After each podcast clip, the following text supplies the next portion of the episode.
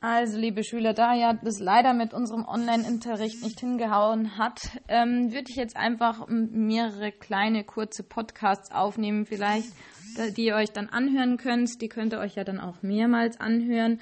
Und wenn Fragen bestehen, dann könnt ihr sie gerne in der Schulcloud stellen. Wir sprechen jetzt gerade von der chronischen Niereninsuffizienz oder auch chronisches Nierenversagen. Das heißt einfach, dass die Nierenfunktion immer schlechter wird. Das heißt, die Filterfunktion der Niere wird immer schlechter und die Funktion der Niere nimmt immer weiter ab. Ähm, das ist eine sehr häufige Erkrankung im Alter. Und es führt dazu, dass die Stoffe, die eigentlich durch die Nieren ausgeschieden werden, immer mehr sich anhäufen und äh, dadurch irgendwann zu Ergiftung, äh, Vergiftungserscheinungen führen. Genau. Ursachen haben wir ja schon gesagt. Die häufigste ist zum Beispiel Diabetes und ähm, aber auch äh, Bluthochdruck zum Beispiel, ja, ähm, kann jetzt die Nieren schädigen und dann eben langsam zu einem immer schlechteren Nierenfunktion führen. Gut. Ähm, und jetzt zu den Symptomen. Ähm, da die Niere ja sehr viel Leistung besitzt und auch nicht gleich am Anfang quasi kaputt geht, ähm, heißt es, dass man das erst mit der Zeit merkt. Da ist meistens schon relativ von der, viel von der Niere kaputt und deswegen ähm, geht es dann so, dass das einfach nicht mehr wirklich rückgängig zu machen ist. Also es passiert einfach langsam und ähm, Genau, als erstes merken die halt einfach, dass sie abgeschlagen, müde sind, dass die allgemeinen Symptome einfach, die fühlen sich krank, schlapp, ja, sie, man kann nicht genau sagen, was es ist, aber sie fühlen sich halt einfach nicht fit, ja. Und es wird halt dann immer schlechter. Und das ist so dieses beeinträchtigte Allgemeinbefinden. Dann haben wir fast in jedem Organsystem kommt es dann irgendwann zu Symptomen. Wenn die chronische Niereninsuffizienz lange genug besteht, dann kann ich in fast jedem Organsystem Probleme entwickeln. Zum Beispiel in der Haut, da ähm, kommt es zu Juckreiz das liegt einfach daran, dass Bilirubin, was ja eigentlich durch die Nieren auch mit ausgeschieden wird, was ja auch die gelbe Farbe des Urins ausmacht, ähm, die, dieses Bilirubin lagert sich dann in die Haut ein und das juckt auf der Haut. Ja, das ist sehr, ja, das äh, juckt halt sehr stark und das macht diesen Juckreiz. Die kratzen sich wirklich auf aufgrund von diesem Juckreiz. Ähm, zusätzlich wird die Haut so braun und gelblich und auch trocken und schuppig und auch das macht natürlich wieder einen Juckreiz und diese bräunlich-gelbe Farbe kommt eben von dem Bilirubin. Bilirubin ist ja ein Farbstoff, ähm, das ist das Abbauprodukt vom Hämoglobin, also dem roten Blutfarbstoff, ja. Und ähm, das sieht man zum Beispiel auch, wenn man jetzt einen blauen Fleck hat, ähm, und der sich dann langsam abbaut, dann wird der ja auch so gelblich, ja, so grün-gelblich und das ist dieses abgebaute äh, Hämoglobin, das Bilirubin, ja. Genau, das ist zur Haut. Dann hat man auch einen urinartigen Geruch der Atemluft, weil einfach diese Harnstoff und Harnsäure diesen Uringeruch machen und der eben diese Harnstoff und auch die Harnsäure werden ja nicht mehr ausgeschieden durch den Urin, weil ja die Niere nicht mehr funktioniert. Ähm, und deswegen, wie gesagt, passiert dieser, oh, äh, das, dass dann man aus dem Mund so ein bisschen, ja, urinartig riecht. Gut, ähm, dann ist es so, dass auch das Herz und das Kreislaufsystem ähm, Probleme bekommt. Einmal ist es natürlich so, dass wir ja viel mehr Flüssigkeit im Körper haben. Die Flüssigkeit, die wir trinken, kann ja nicht ausgeschieden werden.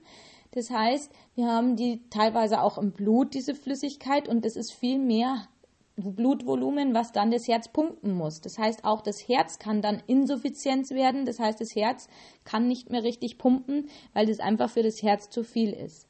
Dann haben wir überall Wasseransammlungen. Natürlich, weil ja diese Wassermengen irgendwo sind in unserem Körper, kann das überall zu ähm, Wasseransammlungen kommen.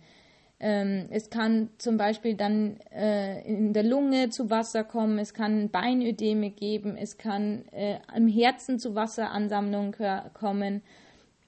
Genau. Perikarditis ist eine Entzündung vom Herzen, die kann auch noch entstehen. Ähm, hat mehrere Faktoren, äh, ist nicht so wichtig, dass ihr das wisst, woher das kommt, aber ähm, genau.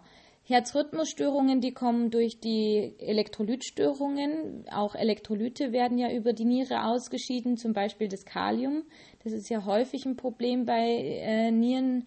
Äh, dass die Nieren ja auch die Elektrolyte ausscheiden und vor allem das Kalium wird dann immer höher, ja, und das kann dann zu Herzrhythmusstörungen kommen. Dann kann es zu einem Bluthochdruck kommen, also einer Hypertonie. Die kommt, das kommt auch wieder dadurch zustande, dass wir einfach viel mehr Vol Blutvolumen im Körper haben und auch das wieder den Blutdruck erhöht. Ähm, und dann eben die Ödeme, die im ganzen Körper auftreten können, im Bauchraum, an den Beinen, im Steißbereich bei Leuten, die liegen. Ähm, genau, also Wasseransammlungen, Ödeme sind Wasseransammlungen im Gewebe. Ja. Ähm, Beinödeme habt ihr vielleicht ja schon mal gesehen. Und äh, genau, und das gibt es aber auch an mehreren Stellen des Körpers, meistens an dem, der halt am weitesten unten ist. Deswegen bei liegenden Patienten eher im Bereich des, des Steiß. Gut, dann zur Lunge. Auch in der Lunge kann es ein Lungenödem geben, das heißt also Wasser im Gewebe der Lunge oder in der Pleura. Das Pleura ist die, das Lungenfell, also um die Lunge rundum, ist quasi eine Art Hülle und zwischen, da gibt es zwei Hüllen. Eine Hülle, die liegt der Lunge an und eine liegt der Brustwand an. Und zwischen diesen zwei Hüllen kann sich dann Wasser sammeln. Und dann kann sich auch eine Entzündung entwickeln, weil überall, wo sich was staut, das haben wir schon mal besprochen, da, wo sich was staut, da kann dann auch eine Entzündung entstehen und so kann auch durch diese Wasseransammlung, durch diesen, diesen Stau, kann dann auch sich da die Keime schön vermehren und können dann auch eine Lungenentzündung machen. Dann ähm, betrifft es auch den Magen-Darm-Trakt. Fühlt sich appetitlos, Übelkeit durch diese Vergiftungserscheinungen wieder. Ich habe ja diese, äh, ähm, diese ganzen Giftstoffe im Blut und das ist wie eine Vergiftung. Und ähm, diese Vergiftungserscheinungen ähm, machen dann auch im Magen-Darm-Trakt diese Symptome man weiß ja auch, wenn man selbst vergiftet wird, dass man dann Übelkeit entwickelt, dass man Durchfall entwickelt, dass äh, einfach man sich nicht wohlfühlt, dass man erbricht. Und das ist einfach eine Reaktion, wo der Magen versucht, Sachen loszubringen, aus dem Körper rauszubringen, diese Giftstoffe über eben diese Symptome. Dann im Nervensystem hat es einfach damit zu tun, dass diese Giftstoffe auch ins Gehirn wandern und die können eben auch zu wirklich ähm, psychischen Veränderungen führen. Ähm, die können Konzentrationsschwierigkeiten machen. Es ist wie gesagt eine Vergiftung, ja, weil ich ja diese Gifte nicht mehr durch die Niere ausscheiden kann und egal, äh, ähm, kann es natürlich erstens mal durch diese Sachen sein, die normal im Körper sind, aber nach, natürlich auch durch irgendwelche Medikamente oder Sachen, die ich eingenommen habe, die dann zu diesen Vergiftungserscheinungen führen weil diese Medikamente können nicht mehr ausgeschieden werden und sammeln sich dann eben ein, an. Und dann ähm, kann es eben einmal zu Konzentrationsstörungen kommen, zu psychischen Veränderungen. Das heißt, dass die ihr Wesen verändern, ja. Die können Kopfschmerzen bekommen, die können eine Art äh, Verwirrtheit mit ähnlich wie Demenz entwickeln. Man meint, die sind irgendwie dement. Wenn man dann aber, wie gesagt, die äh, Giftstoffe aus dem Körper entfernt, sind die wieder relativ normal. Und es können auch auch einerseits durch die Giftstoffe, aber auch durch die Elektrolytstörungen kann es auch zu Krampfanfällen kommen.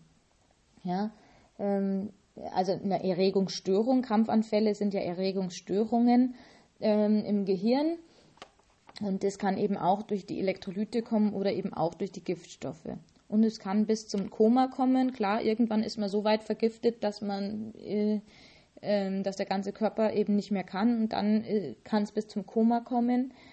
Und es kann an den Nerven, kann es auch zu Polyneuropathien führen, das heißt äh, Gefühlsstörungen und so weiter.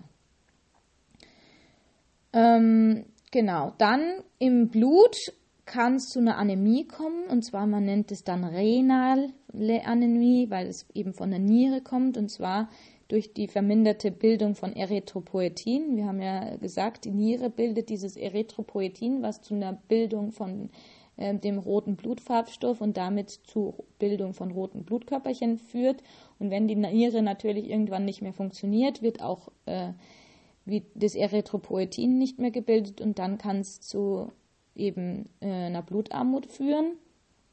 Und dann kann es außerdem noch zu einer Blutungsneigung führen, also ähm, die Blutplättchen werden verändert durch diese ähm, Veränderung der Niere und ähm, dann kann es dazu kommen, dass man eben vermehrt blutet. Dann kann es zusätzlich noch zu äh, Knochenproblemen führen durch den Vitamin D-Mangel, weil die Niere ja auch Vitamin D in, da bei dem, der Bildung von Vitamin D dabei ist. Und ähm, kann es dann eben auch zu äh, Knochenbrüchen kommen. Und dann das, was auch schon die Christina gesagt hat, mit was sie wahrscheinlich nicht versteht, das versuche ich jetzt so weit wie möglich zu erklären. Es kann auch zu einer Azidose kommen. Azidose ist eine Übersäuerung des Körpers. Und zwar, also metabolisch heißt einfach, dass das mit dem Stoffwechsel zu tun hat. Und das liegt halt einfach daran, der Stoffwechsel heißt, dass die, das nicht mehr ausgeschieden werden kann. Und Azidose heißt, dass übersäuert wird. Also es gibt zwei Arten der Übersäuerung. Einmal durch das Atmen und einmal durch ähm, den Stoffwechsel, also durch die Aufnahme oder Abgabe von bestimmten Stoffen.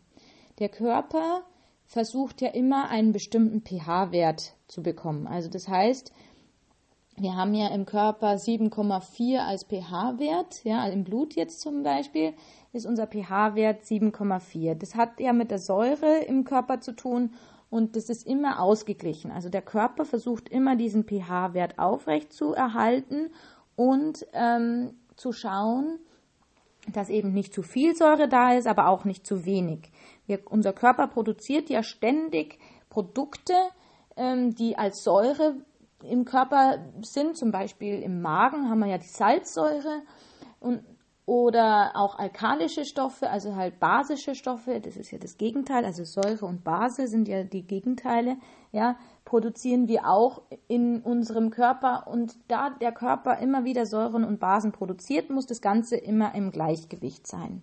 Und wie versucht er dieses Gleichgewicht zu halten? Da gibt es eben diese zwei Mechanismen. Einmal übers Atmen, das CO2, was wir abatmen, also die, unser ähm, Kohlendioxid. Wir atmen ja Sauerstoff ein und Kohlendioxid aus. Und dieses Kohlendioxid ist eine Art Säure. Kann in unserem Körper Protonen binden. Also diese H-Ionen kann das binden und reagiert somit als Säure. Das heißt, wenn wir mehr atmen, dann ähm, können wir Säure abgeben nach außen. Ja? Das ist zum Beispiel der Grund, warum Leute, die hyperventilieren, also die sehr viel schnell atmen, die dann Probleme bekommen, weil sie zu viel Säure abatmen. Ja? Das ist nicht gut.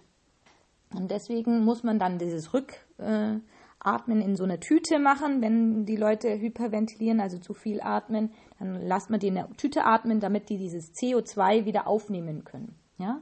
Also CO2 in unserer Ausatemluft reagiert als Säure und das ist ein Mechanismus, um das Ganze zu kontrollieren. Das heißt, Leute mit einer Niereninsuffizienz werden vielleicht auch mehr atmen, um eben das Ganze auszugleichen, ja, dass sie mehr CO2 abatmen. Und das andere ist eben die Ausscheidung von diesen Protonen, also von diesen Säuren. Und die passiert eben auch über die Niere. Wir können jetzt quasi auch Säuren, diese Protonen, diese säuren, sauren Sachen, können wir auch über die Niere ausscheiden.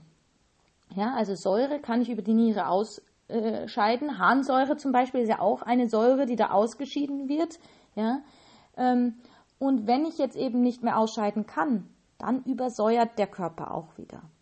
Das heißt, die Säure im Körper nimmt zu und dadurch wird der pH-Wert auch ähm, quasi wieder gestört Und das nennt man dann eben eine metabolische Azidose, eine Übersäuerung des Körpers aufgrund von diesen Stoffwechselstörungen.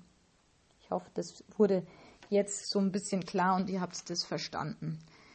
Ich mache jetzt gleich noch die komplette Niereninsuffizienz fertig. Es eh, sind eh schon 15 Minuten, das dürft ihr euch nachher anhören. Vielleicht auch mehrmals, wenn ihr es nicht verstanden habt. Oder wie gesagt, ihr könnt dann noch Fragen dazu stellen. Ähm, genau. Ähm, also, wie behandelt man das Ganze? Man versucht natürlich so wenig nierenschädigende Substanzen wie möglich zu geben. Das heißt, Medikamente, da muss man ganz genau drauf achten wie viel gibt man davon, ist es nierengängig, ähm, gibt es da Probleme, wenn man Nierenschäden hat, wenn man so Medikamente gibt. Da gibt es eigentlich immer irgendeinen Hinweis, ob man das bei Nierenproblemen geben darf oder nicht. Und ähm, genau, und deswegen kann man das dann auch nachschauen. Was ganz schlecht ist für die Nieren, sind die ähm, nicht steroidalen Antirheumatika. Das sind Schmerzmittel wie zum Beispiel Diclofenac, Ibuprofen und so weiter, die darf man wirklich äh, nicht geben. Also Ibuprofen, ich weiß, wird ganz oft auch in der Pflege gegeben. Bitte versucht das so gut wie, wie es geht zu vermeiden. Ähm, lieber Novalgin zum Beispiel geben als Schmerzmittel bei älteren Personen, weil viele eben schon Nierenprobleme haben und das Ibuprofen eben da ganz schlecht ist.